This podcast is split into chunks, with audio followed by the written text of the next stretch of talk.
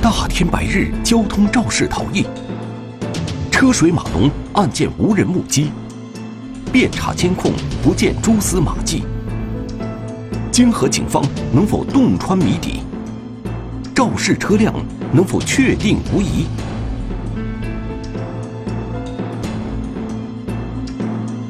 缝隙之间，天网栏目即将播出。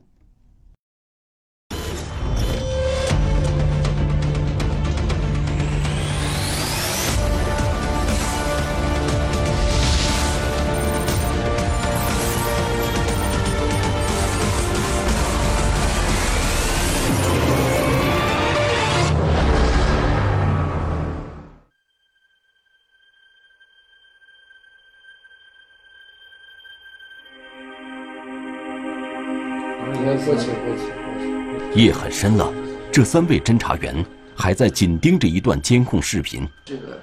一辆正在行驶的白色轿车，车牌号被路边的树叶挡住了。这是一辆什么车？为什么非要识别车牌号？喂，您好，金河新城幺幺零指挥中心，不是要报警是吗？有没有看到肇事者或者肇事车辆？有没有在现场？二零一九年五月十四日十六点零四分，泾河新城分局接到报警，在泾安镇济源大街王家村路口，一位骑自行车的老者被一辆汽车撞倒后，汽车逃逸了。泾河新城分局交巡警大队事故中队第一时间赶到现场。我们到达现场以后，伤者已被送往医院进行救治。呃，通过走访，呃，没有发现目击证人。走访得知，受伤的老者姓胡，六十岁，王家村人，独自生活。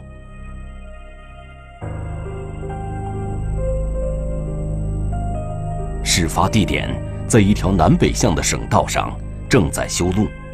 机动车道与施工路段之间搭起了围挡，现场在围挡之内。要是围挡之外的行人呀，这个住户呀，对于行这个围挡内部，也是在路面上发生的事情，他不一定能看到，不一定能看到。而且过往的车辆基本是川流不息，所以车辆再停下来再看这个可能性也不是很大，可利用的线索太少太少。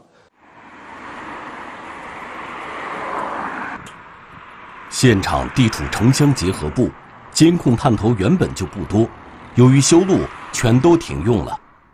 看，就在前面这个楼，看见了没有？前面这个楼房前。报案的是当地村民，他家距事发地点三十多米。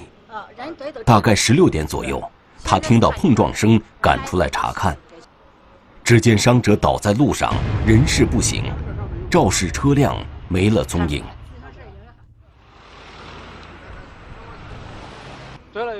根据现场的痕迹，侦查员们判断，事发前胡某先是沿着马路右侧向北骑行，到王家村路口左转弯过马路，被同向驶来的肇事车辆撞倒。自行车已经严重变形，距离接触点十多米。由此可见，肇事车辆过路口前没有减速。事发以后也没有采取任何措施，因为路面上没有看到他的刹车的痕迹，哎，所以当时判断判断他的车速比较快，而且碰撞之碰撞的那一瞬间，我认为他应该思想上应该应该抛锚了，注意力不集中。这个这这东西刚在哪？对，刚才在现场这提取的这个，嗯，这个应该是肇事车辆留下的。离自行车远近嘞，在自行车的北边，肯定是肇事车辆留的。对，应该是。现场提取到的一块白色车体残片，应该是肇事车辆保险杠上的，它很可能是一辆白色轿车。有遗留物，那么就能确定一些车辆的基本情况。所以在这种外界这个线索不利的条条件下，只有从这个案发现场的遗留物作为这个案件的突破点。现场以南三百多米。是一个加油站，装有监控探头。案发第一时间就去看了，那个监控呀，那个条件不是很好。人毕竟社会监控，人家主要是为自己服务的，不是找道路的。当时一看，根本找不到路。现场以北一百多米有一个项目部，他的监控探头正对着现场，刚好能看到这个来车方向，也能看到案发现场。但是由于路面施工，这个围挡比较高，刚好挡住了这个。摄像头，所以就是很可惜，看不到。除了监控不力，现场前后的岔路也比较多。这桩大天白日发生的案子，让专案组坠入一团迷雾之中。只要我们围绕着中心现场去做工作，只要我们认认真真的去排查，我坚信这案子是一定能破的。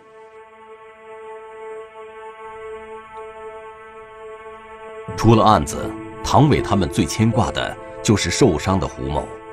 事故时间是下午的四点左右，呃，到晚上七点，呃，这个伤者，呃，医院是抢救不治身亡。呃，我们听到这个以后是心情也很沉重，同时，我们也坚定了，呃，破案的这个信心。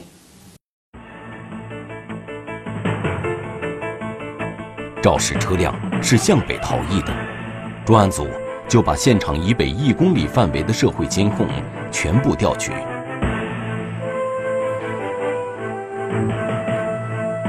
这是现场二百米外一家商店的监控视频。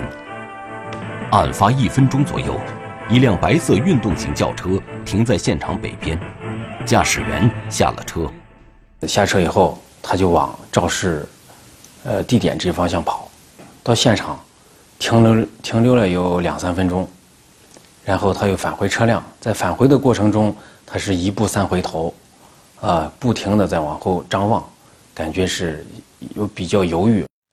这样，嗯，这刚好是这这刚好返回。这名男子的行迹比较可疑，可是商店的监控像素不高，加上距离较远，无法看清车牌号和男子的特征。为了确定肇事车辆的车型，专案组对辖区内外的汽配城和汽车销售服务店展开走访。这是个大灯的位置，嗯，应该应该这个这个这个题，但是这个这个车型应该也还不对。看这个车，哎呀，有可能这个车是比较来说吻合的吧？看着，对对，这个弧度看，大的这个弧度是够的。这个最终，他们在这家汽修店有了收获。经过反复比对，遗留在现场的车体残片被比中了，它是宝骏牌五六零运动型轿车上的，属于右侧保险杠部位。肇事车型锁定以后，极大的鼓舞了侦查员的士气，大家的情绪很高涨，啊，但是量很大，辖区这个一个 4S 店一年内。就销售了五百多辆这个汽车，同款的汽车，所以这个面很广，这个工作的难度还是比较大的。先易后难，专案组首先想到那辆在现场附近滞留过的白色汽车。在这个案发现场的南边有一处加油站，呃，他那个视频能看清楚，这是可疑车辆，是一辆一汽奔腾的 X 四零。呃，SUV。通过走访调查，也证实了司机当时是去看热闹的。文龙他们把现场北面一公里以内的社会监控看了好几遍，然而却没有发现符合肇事车型的车辆。大天白日，交通肇事逃逸，车水马龙。案件无人目击，社会监控能否现出端倪？车体残片怎样穿透悬疑？缝隙之间，天网栏目正在播出。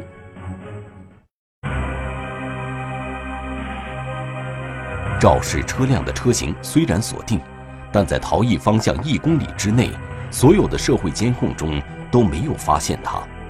事发之后，他有可能有意识要躲，因为他肯定要躲避这些摄像头。那么案发之前，他肯定不会躲，为啥？他不知道他一定要发生事故。案发前，肇事车辆是由南向北驶向现场的。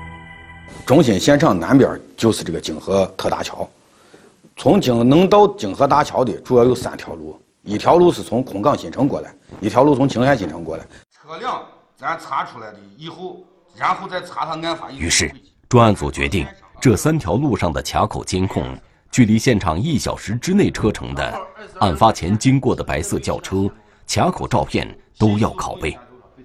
把海量的资料调回来，调回来看有多少个。宝骏六五零在这个时间段内可以进到咱辖区来，咱着重在排查它的轨迹。哎，这是是是一个宝骏。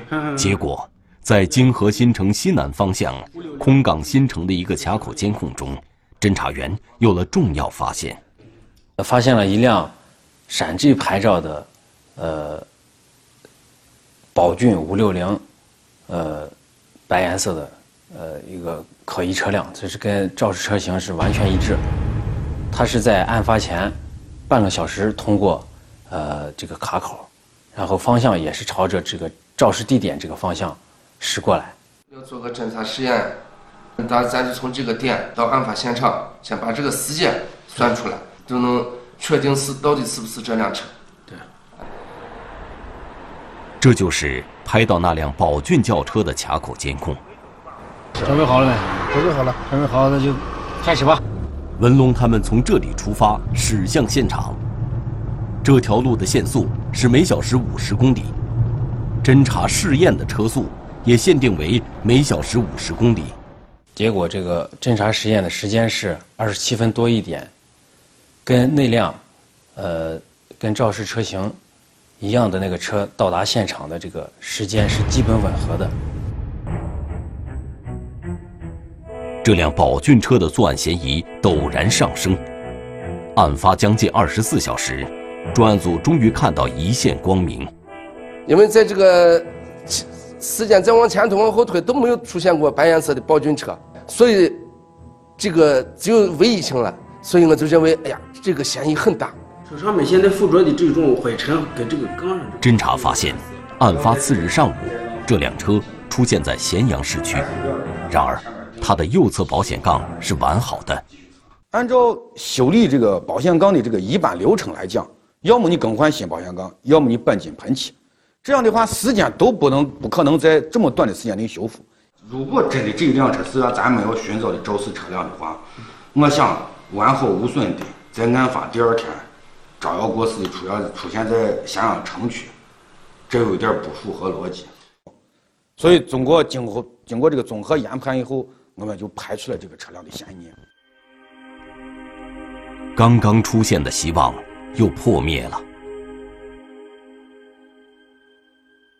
在视频侦查的同时，专案组还利用微信朋友圈发布通告，征集线索。喂，你好。喂。嗯。就是看见一辆车，好像跟你那上面写的那个车差不多。在哪块儿的？在这个修理厂，我们家跟前这个修理厂。结果到修理厂去以后，一看车型，哎，车型对不上，颜色它也是白颜色的车，也是 SUV，但它不是宝骏五六零，它是另一品牌的车，所以这个线索又等于中断了。现在就是咱从围挡的起点到案案发点。面对僵局，专案组分析，肇事车辆沿着机动车道逃逸一段后。会不会躲到施工围挡外面？围挡外面显然更有利于逃逸。这个施工这个地方，它有很多缺口。嗯，你把这个缺口里边门口装的都有监控，咱全部给它调回来。所有的社会监控排查完以后，咱再汇总。那行，这是下一步咱调查的重点。这家宾馆在现场以北两三公里，有一个监控探头。白颜色越野车从这经过，不太清楚，不太。侦查员张哲和江杰立即查看，结果发现，案发后两三分钟，在宾馆对面的施工路段围挡缺口外，一辆白色轿车一晃而过。而且那个缺口比较小，也是一晃而过，只看见一个白颜色的车，具体什么车型也发现不了。但是这个车速比较快，引起了他们的怀疑。因为按正常情况下，那是施工路段，路面坑坑洼不平，应该一般车辆来说都是比较缓慢。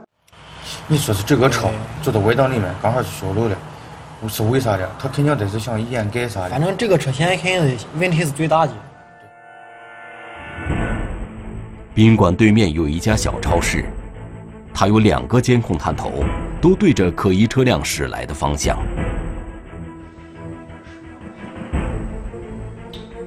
两个监控案发后的视频迅速调回，石轩他们连夜查看。车标是啥？车牌是啥？宝骏，没问题，就是这个车，是不是 SUV？嗯嗯，看有前就是破损了。不久，他们就在第一个监控中看到那辆白色轿车，它是宝骏五六零的车型，右侧保险杠也有破损，形状与现场遗留的残片很像，但是车牌号看不清。没有这么多巧合，为什么？呃，在同一时间段，那只能有一辆车辆，不可能同时出现，呃，颜色、车型、破损位置相同的车辆，所以我就判断这辆车就是嫌疑车辆，无疑。案发一天半，终于看到了肇事车辆的真容，石轩他们为之一振。为了看清车牌号，他们打开了第二个探头的视频。此时已经是五月十六日的凌晨，第二个探探头也能看清这个车，呃，从这驶过，但是经过的瞬间，呃，正好有树叶挡住了这辆车的车牌。看这静止的这一瞬间，就光能看这个车的轮，那个嗯，能看到五线呢。看看这个，哎，像这为啥？它这手手这下，哎呀，上面这个字母其实当时能效果好一些。由于角度的原因。肇事车辆只是从视频画面的右上角一晃而过，而这一角被树叶死死地挡住了。于是，本片开头的一幕出现了：石轩他们不断回放，却连一个号码都看不清。我们反复看，反复看，结果发现这树叶是动的。呀，我们当时想说：哎呀，要是这个车在在在在通过的时候有阵风把这个树叶吹动一下，或许还能。看见牌子，看见这个车辆的牌子。为了捕捉到一丝宝贵的风，石轩他们一帧一帧地播放着视频。终于，树叶被风吹起，车子也过来了。透过缝隙，勉强看到三个号码，两边是数字一，中间像数字零，又像字母 Q。一 Q 一，嗯。第四位能看见吗？看不清，要不再放啊？截个屏放大啊！你截屏，啊，对你截个屏。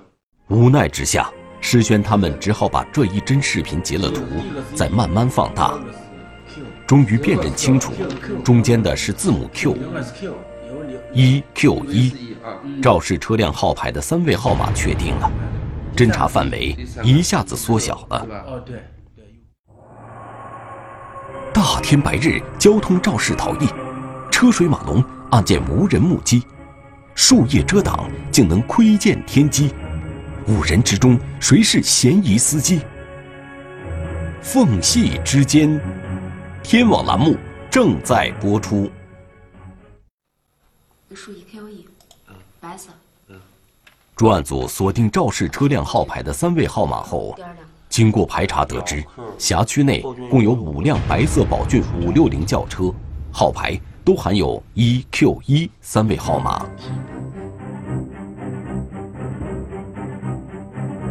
这一天是二零一九年五月十六日，案发的第三天，大雨一直在下，一分钟都不能等待。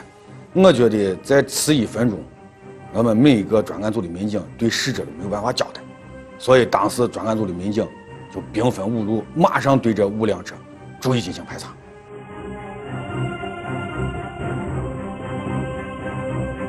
因为五辆车的车主都有可能是嫌疑人，为了避免打草惊蛇，五个小组都没有直接联系车主，而是准备先外围走访，再见车见人。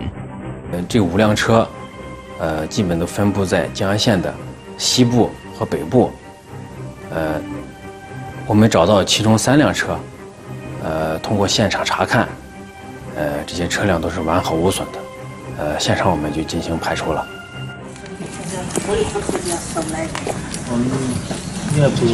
于是，大家把希望寄托在最后两辆车上，但也不免担心，万一肇事车辆不是本地的，那工作量就会相当大了。第四辆车的信息显示，车主是一位姓贾的女士，家在泾阳县北部靠山的一个村庄。第四组反映的反馈回来的消息，到他们村上去以后打听，哎，车主这个名字村上村民都不清楚，但是他的这个住址，他的户口的住址就是这个村。一块要我把价钱钱。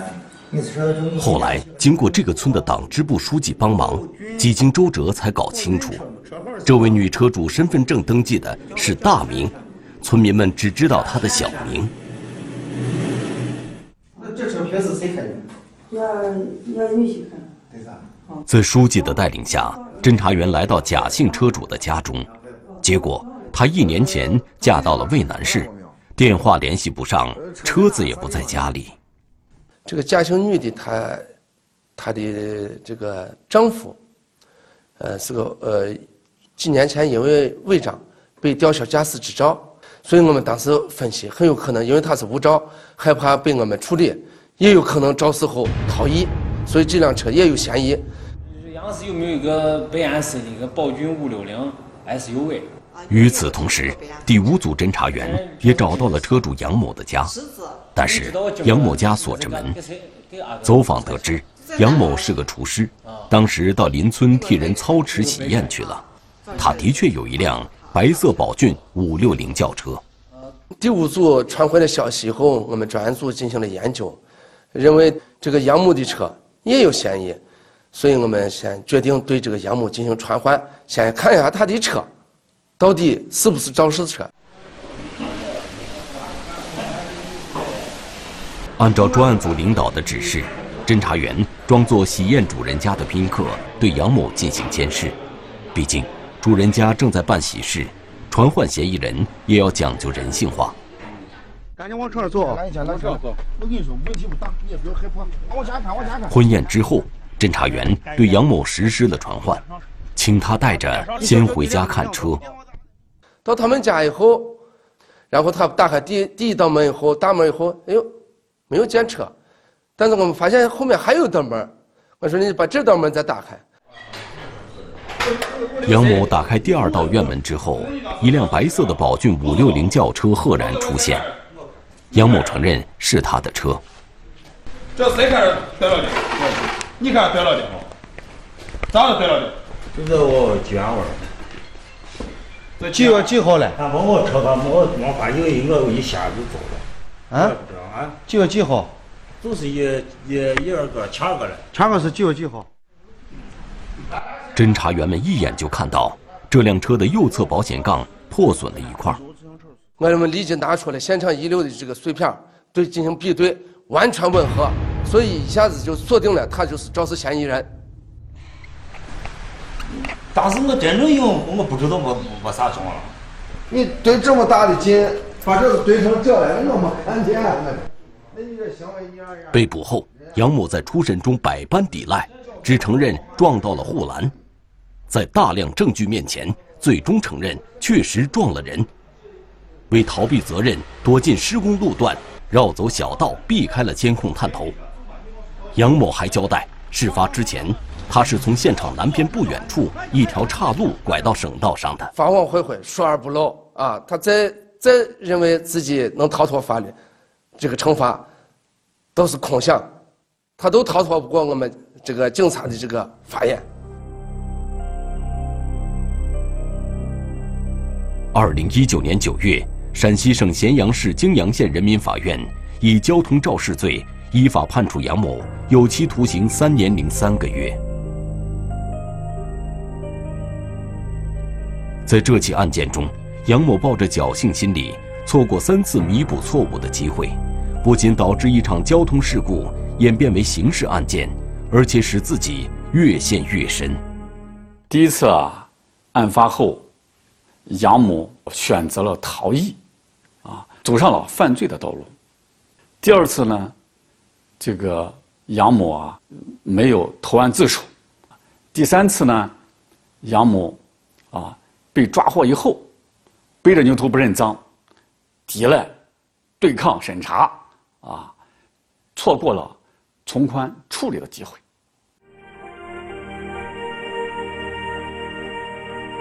泾河新城警方仅用四十六小时，便破获了这起交通肇事逃逸案。他们透过缝隙之间洞见关键信息，用一场漂亮仗。告慰了逝者，宽慰了乡亲，警醒了世人。有了这群守护神，泾河新城这座新兴城市一定会更加安宁祥和。